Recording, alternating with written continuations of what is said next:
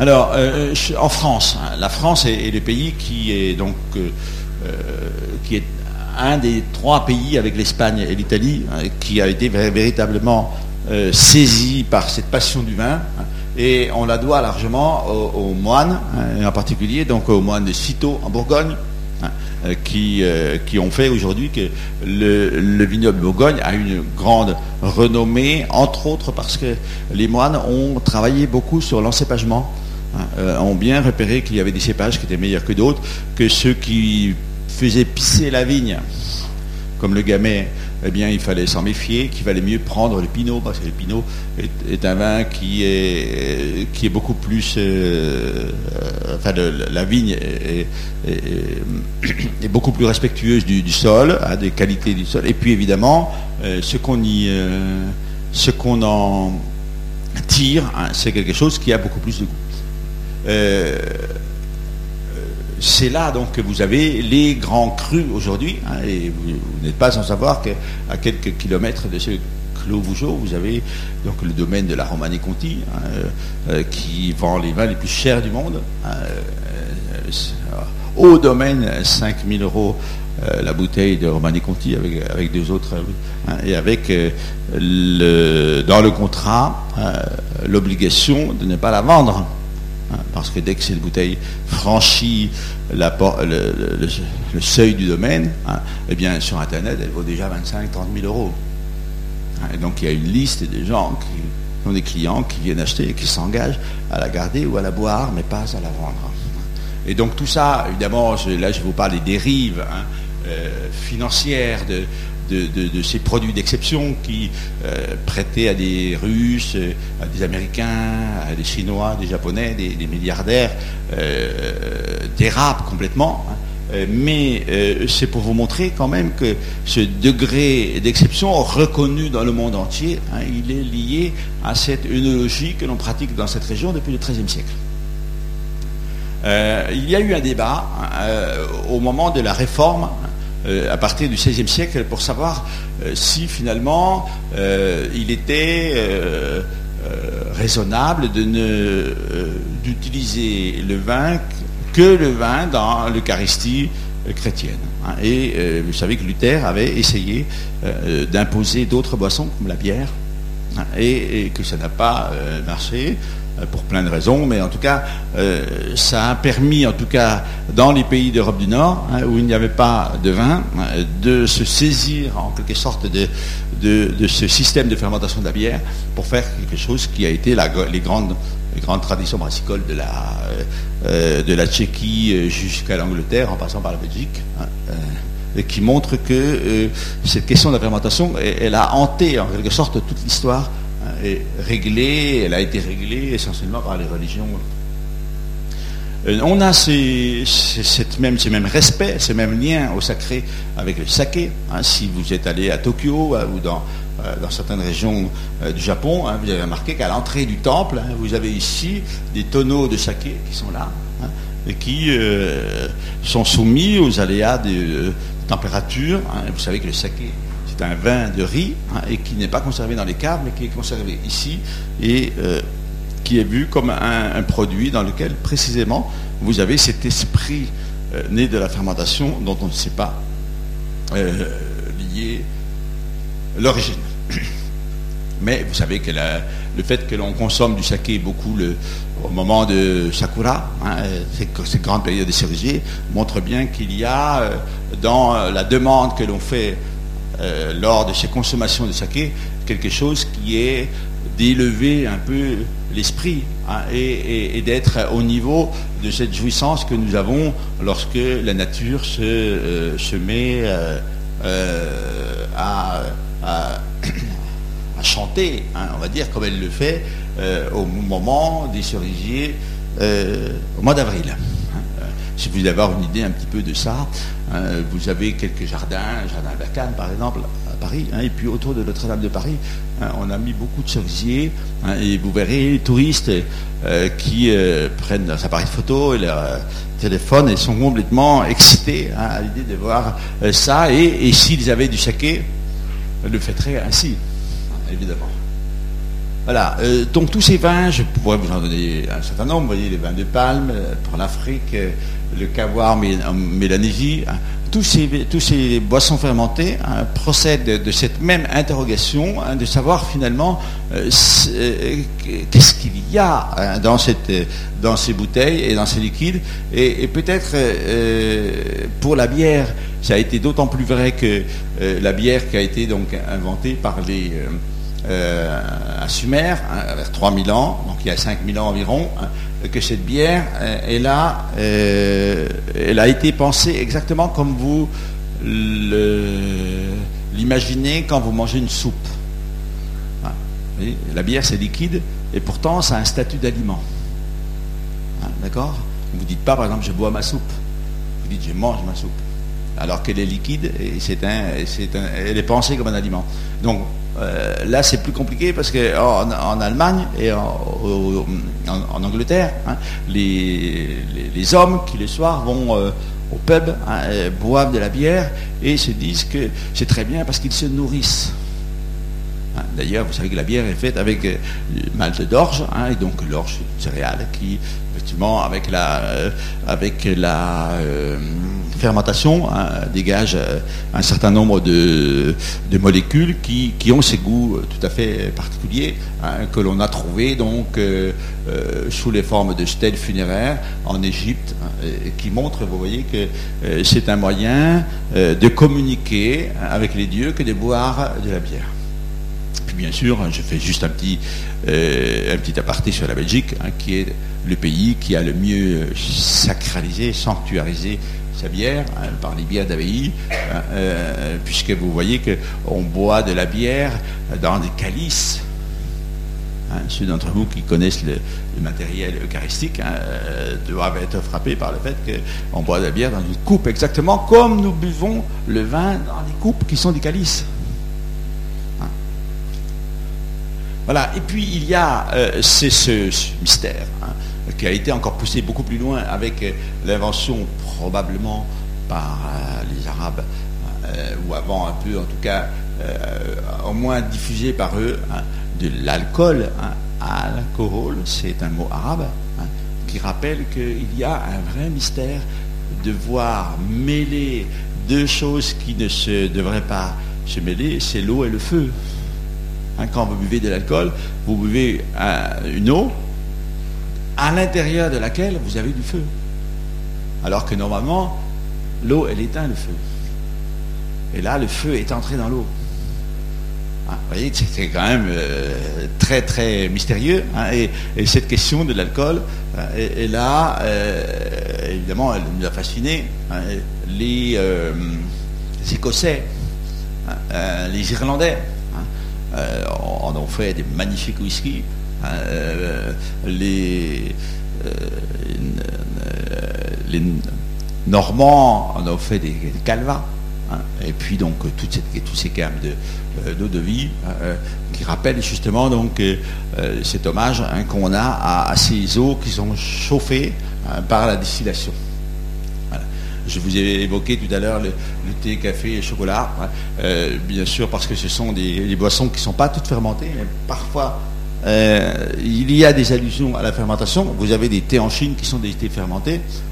Mais surtout, euh, ce que je voulais dire, c'est qu'avant d'être banalisées par le commerce et par la consommation telle que euh, nous les utilisons aujourd'hui, elles ont été des boissons rituelles et religieuses.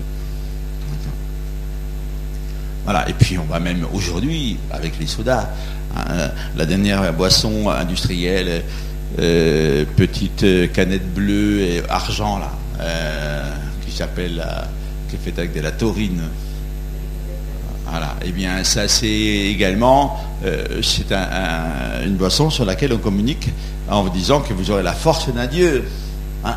Euh, donc, il y a bien euh, cette idée, hein, au fond, que l'homme empêtré hein, dans, ses, travaux, dans ses fatigues, ses, a besoin de quelque chose euh, qui, euh, le stimule hein, et que euh, si on a remplacé le sucre, l'alcool par le sucre hein, dans les sodas, c'est précisément parce qu'on on était à la recherche de quelque chose qui justement débarrassait le vin hein, de cette calamité qui était que lorsque certains en consomment trop, ils deviennent violents.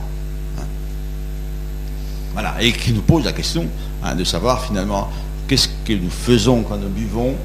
Est-ce que nous véritablement nous, buvons des, vins et de, la bière et de l'alcool, hein, ou est-ce que nous célébrons quelque chose hein, en nous regardant, hein, lorsque nous faisons chin-chin, évidemment, euh, en nous euh, faisant plaisir, tout simplement, euh, quand on est jeune, vous voyez qu'on ne se connaît pas, le meilleur moyen de se mettre en, ambiance, c'est évidemment de sortir une bouteille d'alcool et de voir tout de suite les inhibitions disparaître.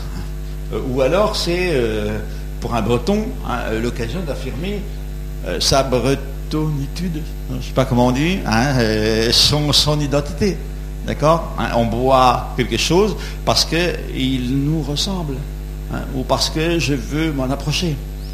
donc ça, c'est quelque chose lequel on parlera.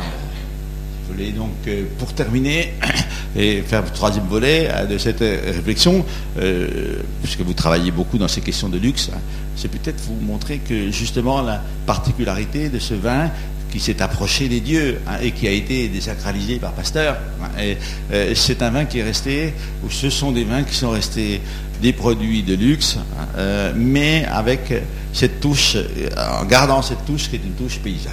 Alors, pour vous montrer rapidement qu'est-ce que c'est que la culture du vin en France, je vous ai pris cinq étiquettes de, de vin sur lesquelles je vais juste m'attarder un instant. Regardez par exemple en haut à gauche, Hein, cette étiquette de Bourgogne, oui. Qu'est-ce que l'on a mis en avant hein, Vous voyez, vous avez ici les négociants, mais vous avez surtout la mention du village. Donc, les vins de Bourgogne sont faits par des paysans qui se revendiquent d'un village. Regardez, à Bordeaux, on est dans un cas complètement différent. Hein. Euh, le vin est élaboré dans une, euh, une enceinte qui est d'un château. Il y a même le dracard pour rappeler que le vin, il est destiné à l'exportation vers le nord.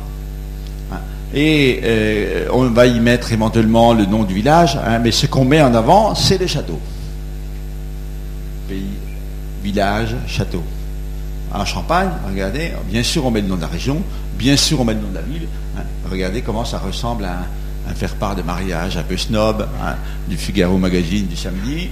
Eh bien, on met en avant quoi On met en avant le patronyme, la famille. Hein, et quand le, quand le mari est mort, on met en avant la veuve. Hein, voilà, la veuve qui court. Vous voyez, village, château, euh, toponyme, euh, patronyme, hein, famille. Regardez en Alsace, on va mettre en avant, l'étiquette est un peu vieille, on va mettre en avant un peu la région, on fait des blasons qui rappellent que cette région a été une région d'empire, mais on va mettre surtout en avant le cépage. Parce que dans la culture alsacienne, hein, on n'aime pas trop montrer son nom. Hein. Sur cette étiquette, ben, aujourd'hui, on met des fois des noms, hein, mais on ne va pas tellement mettre son nom parce qu'on on a un, esprit beaucoup, plus collectif qu'ailleurs et on, milite pour la connaissance d'un cépage. Et regardez, en, Languedoc, euh, on a été chercher euh, la notoriété d'un baron euh, bordelais Hein, on a mis son nom, et euh, on, a, demandé à, un artiste hein, euh, de faire un cep, hein, allusion à un cep de vie. On met évidemment le, nom du cépage, euh, qui est un nom passe-partout, et, pour tromper un peu le consommateur, on met le des pays d'OC, en pensant que entre OC et AOC, il y, a, une petite confusion qui n'est pas repérable quand on fait ses achats assez vite. Hein. Fait, tout ça a été très très calculé au millimètre. Mais vous voyez bien hein, que dans un cas, on est dans un village, dans un château, dans un domaine d'une famille, ici dans une collectivité, hein, et ici dans quelque chose qui est en train de se construire, qui n'est pas très net. Vous voyez, on est, euh, rien qu'avec ces cinq étiquettes, mais je pourrais vous donner le Val-de-Loire et la Vallée du Rhône, dans des situations et des cultures complètement différentes. Alors, le vin jaune, là-dedans, qu'est-ce que c'est? Eh bien, euh, c'est la mise en avant du terroir. On n'a pas encore vu jusqu'à présent. Hein. on met en avant un château l'étoile. le château, c'est une grosse demeure bourgeoise, hein, c'est vraiment pas, un château, mais on mettra en avant euh, l'appellation étoile, hein, euh, et, puis c'est tout.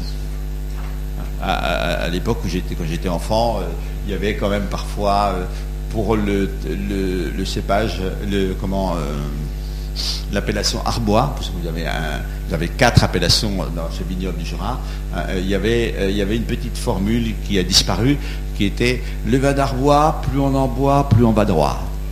Bon, évidemment, c'est le genre de choses qui a complètement disparu, mais on met en avant, on met en avant donc le terroir.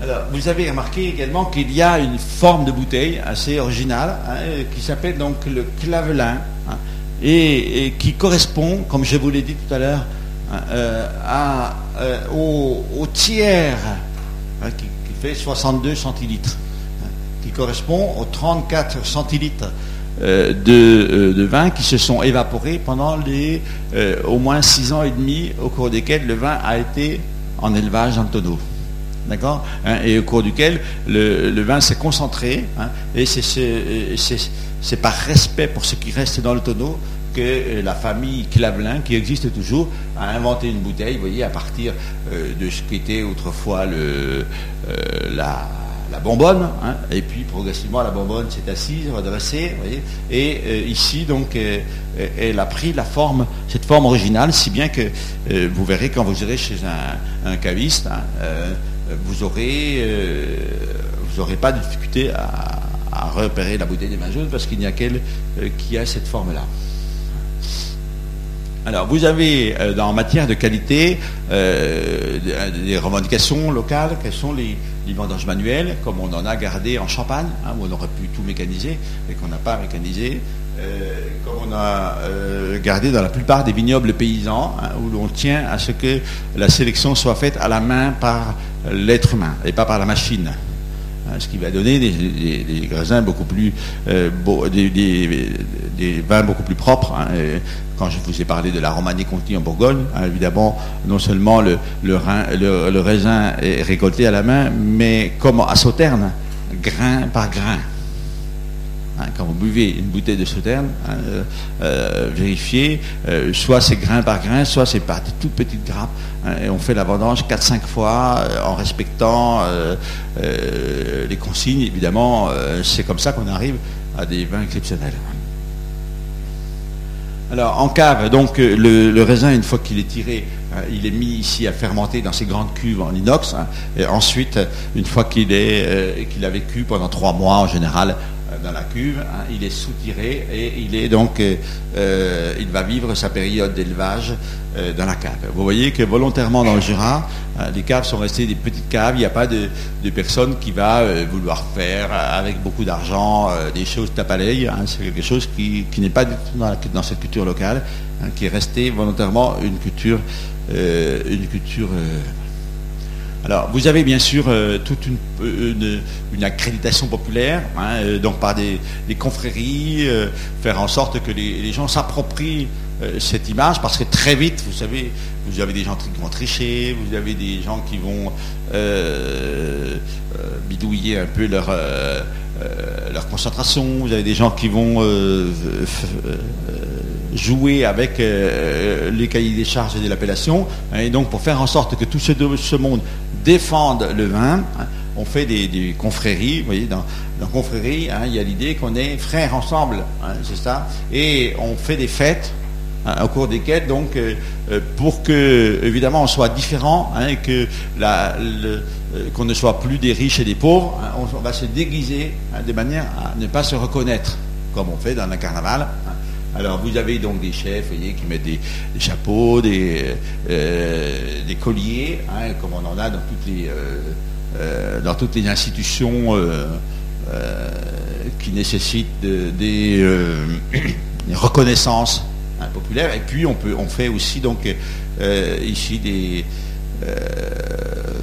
des objets dont je vais vous montrer à quoi ils servent. Donc en fait, vous voyez, ce, cet objet-là, c'est tout simplement ce qui va permettre, lors d'une cérémonie qui a lieu chaque année, euh, le premier euh, dimanche de février, euh, de percer le tonneau hein, et de faire en sorte donc que cette percée prenne une allure festive qu'on appelle la percée du vin jaune. Euh, qui se déplace de village en village. Cette année a eu lieu la 20e percée du vin jaune.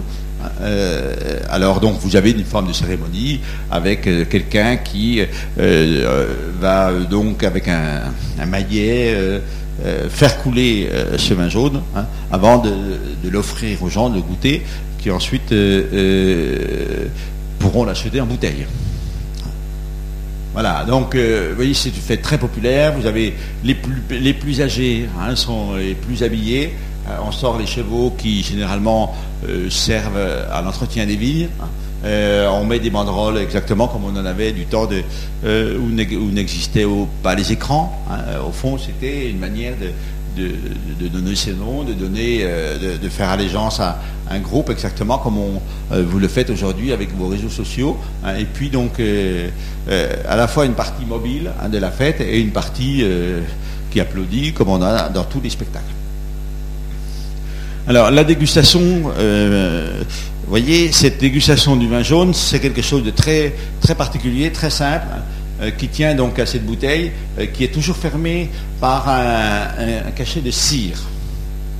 Hein, normalement, il n'y a, pas de, bouchon, euh, c'est un cachet de cire. Donc vous avez le calice hein, et le, produit qui se marie avec ce vin, c'est le comté, hein, qui est le fromage local et pour lequel j'avais pu suggérer dans une, revue d'ailleurs de, l'IFM le fait que euh, les mariages entre vin et produits régionaux sont les meilleurs parce que ceux qui ont fait le vin, ils, mangent du comté tous les jours. Voyez? Et ceux qui font le fromage, j'ai vu, j'ai été voir dans les fromageries, mais ils boivent du, euh, pas tous les jours, mais souvent. Hein, et donc il y a des accords qui se font comme ça, hein, qui font que euh, quand vous allez à, Roquefort, évidemment, le, le, meilleur vin qui va avec le Roquefort, c'est le Sauternes. Quand vous allez euh, dans les Pyrénées, à Osso-Irati, hein, le meilleur vin, c'est euh. Hein. Quand vous irez euh, manger du, chabichou de Madame Royale, hein, eh bien, le, vin qui va aller avec, c'est, le vin du Poitou, etc. etc. et, le champagne ira un peu avec tout. Mais quand vous ne savez pas, par exemple, marier un camembert avec quelque chose, eh bien, vous le trouvez ce qu'il y a dans sa proximité, c'est-à-dire du cidre camembert avec du cidre, c'est magnifique. Hein, pour les, pays, les, étudiants qui sont fauchés, hein, euh, qui ne savent pas quoi apporter chez, quand ils vont euh, chez, des, chez des amis, vous apportez un camembert et un cidre, c'est pas cher. Hein, et les gens se mettent en, extase.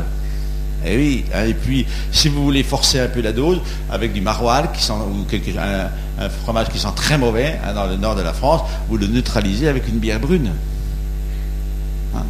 Donc, voyez, les mariages régionaux, hein, c'est important de comprendre qu'ils euh, nous aident à comprendre euh, le contexte dans lequel on, euh, pu être, ont pu être élaborés les vins. Voilà. Et la dégustation, c'est aussi la cuisine. Hein. Le vin devient un ingrédient. Alors, vous avez un plat populaire qui s'appelle le, poulet au vin jaune, hein. donc des bonnes poulardes de la Bresse, dans lesquelles vous mettez donc une euh, une sauce avec du vin jaune et des morilles, évidemment. Hein. Voilà, ça c'est quelque chose qui, se déguste euh, assez facilement dans la région. Hein. Et, puis si vous allez chez un grand restaurateur, vous voyez, il va vous euh, faire une coquille Saint-Jacques avec, du beurre bien sûr, mais également une petite sauce au jaune, hein, et puis du salsifis et des, éléments qui vont vous rappeler que le vin peut être utilisé dans la cuisine et euh, en quelque sorte préparer l'accord qu'il va y avoir avec le, même coup de repas. Alors, je vais vous montrer ça parce que c'est quelque chose d'un modèle que j'ai élaboré il n'y a pas très longtemps, en fait, mais qui m'a demandé beaucoup d'années de travail et qui va vous permettre juste simplement de comprendre finalement la place du vin et en particulier du vin jaune euh, dans euh, nos manières de manger. Qu'est-ce que nous faisons quand nous mangeons? Regardez mon modèle, c'est très simple j'avais remarqué que euh, quand on, étudie le corps à table, hein, il y a quatre manières de se, positionner quand on mange. Vous avez une manière qui est tout simplement celle de manger par terre, que font les Africains, les Indiens, avec un repas, euh, avec un plat unique. En général, vous êtes assis par terre autour d'un plat et vous mangez avec les doigts. vous avez des gens qui mangent assis sur des canapés ou des petits tabourets, mais surtout sur des canapés. Hein. Euh, c'est le, canapé que vous allez retrouver chez vous en rentrant, hein. mais réfléchissez bien. Qui est ce qui reste du lit des Romains hein, Le canapé, c'est d'ailleurs, d'ailleurs, vous vous y allongez parfois pour regarder la télévision ou pour manger. mais vous avez remarqué que ce n'est pas très pratique de manger. Alors donc, sur le canapé, devant le canapé, il y a des petites tables sur lesquelles vous trouverez des loukoums, des dates, des petites choses qui s'attrapent facilement, voyez, et qui sont donc euh, qui donnent au Maghreb, en Asie du Sud-Est, des repas légers, des soupes, des thés, pâtissiers, un modèle convivial. Hein. Asseyez-vous, je vous en prie, ça se passe sur le canapé. vous avez le modèle industriel, hein, qui est un modèle donc de gens debout, américains, hein, des gens pressés. Euh, qui, euh, eux, donc, euh, mangent debout, qui s'appuient éventuellement sur un bar pour grignoter des choses, mais ça peut être aussi en, Espagne, hein, quand vous mangez des tapas. Les tapas, c'est évidemment des choses que vous mangez avec les doigts ou avec des petits trucs et, qui peuvent tomber sur vos chaussures, mais qui sont des choses légères.